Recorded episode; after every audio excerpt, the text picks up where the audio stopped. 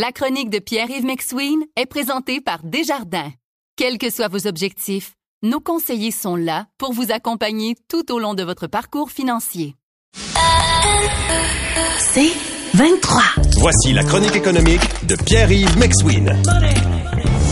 Bon, la nouvelle est tombée hier. Euh, On apprend qu'il y a 180 employés de chez Rona au Québec qui vont perdre leur emploi. Oui, euh, évidemment, c'est Sycamore Partners qui est maintenant propriétaire de Rona et toutes les bannières qui sont liées à cette compagnie. Évidemment, je, je vais te citer euh, l'ancien gestionnaire de nuit de l'usine où je travaillais quand j'étais jeune.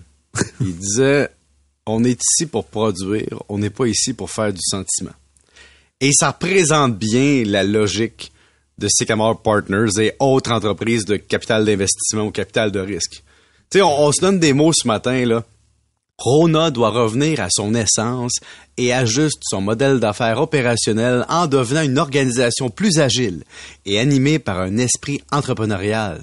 Bon, une autre Bon. affaire qui veut rien dire. là. On- Plus agile, donc plus flexible, moins d'employés, meilleure gestion des stocks, capacité de couper dans les produits ou optimiser ce qui est sur les tablettes. Animé par un esprit entrepreneurial, ça veut dire quoi? Ça veut dire franchiser plus? Ça veut dire faire prendre plus de risques aux partenaires? C'est vouloir faire plus de profit, couper dans les coûts? Ça veut rien dire et tout dire, mais ça veut dire que c'est quoi une société de capital de risque? C'est une entreprise d'investissement qui débarque dans du commerce puis qui dit, bon, on a un potentiel investissement sous-optimisé, qu'on peut optimiser. Ils ont perdu de l'argent avec Rona. Nous, on va en faire. Et donc, on va payer 400 millions US plus contre- contrepartie en rendement. Et quand on va voir les investissements de Sycamore Partners, on comprend une chose. On est beaucoup dans le commerce au détail. C'est sûr qu'on regarde les marques ici au Canada, on les connaît peut-être un peu moins, mais on a des bannières, je te donne un exemple, comme Dollar Express. Dollar Express, c'est un genre de Dollarama américain, mais avec seulement 300 postes de vente, points de vente. Et on a aussi Staples. Staples, c'est bureau en gros, donc ça, c'est très gros.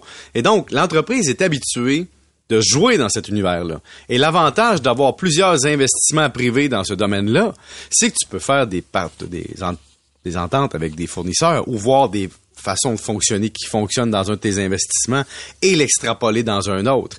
Et donc là, on dit on veut investir. Mais du capital de risque ou du capital d'investissement, c'est pas compliqué. Il y a des gens ou des fonds qui veulent investir. Eux offrent une solution de capital de risque. Mais promettent quoi en échange?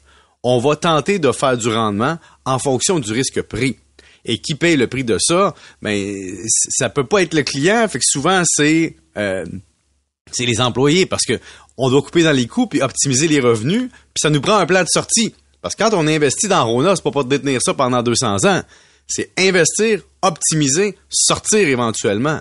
Et donc, Mais je- euh, Oui. une question, moi je suis pas un, un gars qui magasine là, dans, dans les Rona, tu sais, c'est la c'est plus ton genre, t'es plus, t'es plus la clientèle cible de c'est rénover pas- son chalet? Non, je suis pas de, pas tellement. Mais euh, tu sais, je parle avec Richard, là, tu sais, qui, qui Oui. fait pas mal de trucs de réno, puis qui me dit Rona, ce n'est plus ce que c'était.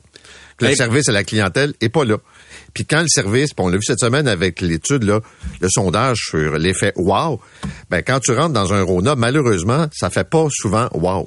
Mais là, t'as un point, il y a deux points là-dedans. A, t'as les Rona corporatifs, les gros Rona où tu cherches les employés comme dans toutes les grandes surfaces. ouais, mais avez-vous des vis? Excuse-moi, je suis parti, là. Ça, et mais t'as aussi les, les Rona de, de, de quartier. Tu sais, moi, Ouais. sur la rue Masson, aussi, il y a un vieux Rona, là, ça fait, ça fait des décennies qu'ils sont là. Tu rentres, là. Tu dis, hey, j'ai un pitrap comme ça, voici la jonction. Ah, ça, c'est facile, ça prend telle affaire. Donc, quand t'as un entrepreneur de quartier qui a main mise sur, sur le commerce, puis qui a une relation client, puis qui se dessert une clientèle de proximité, il connaît même la façon dont les maisons sont fabriquées dans son quartier, il connaît même les problèmes, puis il dit ah ça c'est des fittings de telle époque, on met ça. Donc tu vois ça c'est intéressant. Mais aussi ce qu'on doit rappeler au, au DJ Matane, c'est que l'époque où Rona était tout seul, ça fait longtemps. Là, BMR a pris du galon, Patrick Morin a pris du galon, a été vendu à Home Hardware et Turcotte, t'as Canac qui s'est développé, donc les Home Depot a débarqué, le monde de notre jeunesse, de Ronan et Napoléon, et, et- et a changé un peu. Et donc, c'est ça qui change aussi, c'est que là, Sycamore Partners doit se dire, nous, on doit redorer la marque pour que les Richard Marquis de ce monde, dans leurs préjugés, reviennent chez Rona et gagnent en efficacité et nous fassent vendre plus. Là, ça veut peut-être dire aussi des meilleures ententes avec des entrepreneurs, des rabais de volume, des heures d'ouverture différentes, une automatisation de, la logistique, une meilleure gestion des stocks. Parce que tu sais, au Québec, ce qui est très drôle, partout on voit des grands magasins de rénovation entrepôts. C'est drôle, hein? Le magasin, c'est l'entrepôt, on a du stock. Puis moi, souvent, quand je suis venu pour aller chercher une petite pièce bien précise, puis je dis, ah, telle pièce en galvanisé, j'en aurais besoin de 12. Ah, on en a 6. Hey, vous êtes l'entrepôt, je suis Pierre-Yves McSwain, je suis un client. Ah, c'est une commande spéciale. Ça aussi, pour le client, c'est fatigant, mais on peut, grâce à l'informatique aujourd'hui, savoir ce qui vend et ce qui vend pas. Et c'est peut-être ça qu'on veut dire par être plus agile. Vous écoutez la chronique économique avec Pierre-Yves McSween. Un petit mot sur euh, notre préparation pour les rapports d'impôts, c'est-à-dire Oui. que la paperasse commence à entrer. Es-tu prêt, Paul? Ben, c'est-à-dire que j'ai le vieux principe, là. Je mets ça dans une boîte à souliers, puis je vais ça. Moi, moi j'ai une boîte à souliers virtuelle, mais c'est pas ça. Oui, mon moi point aussi, ce là, matin. mais- Ce matin, c'est que euh, y a- on a eu l'inflation, on a eu les coûts de financement, on a eu une pénurie de main-d'œuvre, on a eu plein de choses. Mais il y a aussi un choc qu'on va vivre, c'est la fin du financement fiscal invisible des travailleurs autonomes. Il y a beaucoup de travailleurs autonomes qui, quand les choses vont moins bien économiquement, on pige dans TPS-TVQ. On pige dans quoi? Dans l'impôt à payer, donc les acomptes provisionnels, puis on remet ça plus tard. Et donc, on cumule une dette fiscale invisible. Et malheureusement, ce constat invisible qu'on regarde pas, tu oh, je me suis pris 10 000 dans la compagnie, je regarde pas, ou j'ai pas payé mes TPS TVQ de ce mois-ci, je sais pas avec le mois d'après, puis ça, ça arrive quand? Ça arrive en fin d'année. Et moi, j'appelle ça le Ponzi personnel.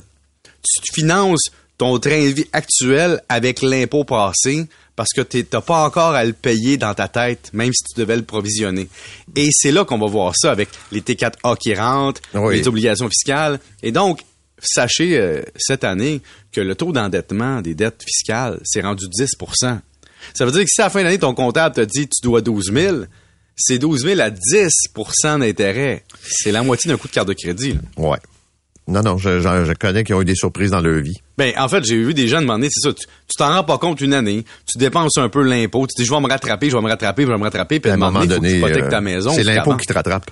Ouais, l'impôt, hey, c'est drôle, ça, pas juste en terminant, là. L'impôt nous oublie jamais. hein. Non. C'est, c'est drôle, moi, j'ai, je me dis des fois, ah, peut-être qu'ils vont m'oublier cette année. hey, ils arrivent tout le temps par la porte d'en arrière avec, hey, voici un petit feuillet, mais pas vrai. Euh, pensez à ça. Si jamais vous avez des problèmes, faites un plan d'arrangement avec le gouvernement. Ça se fait très bien sur 12 mois, paiement mensuel. C'est sûr que c'est pas idéal de payer l'impôt l'année d'avant avec euh, l'année suivante, mais si tu as un plan puis que tu le respectes, ça enlève beaucoup d'anxiété et plus vite tu fais ta déclaration de revenus, plus vite tu es au courant du plan et plus vite tu peux l'appliquer. Merci, monsieur. Salut. Salut.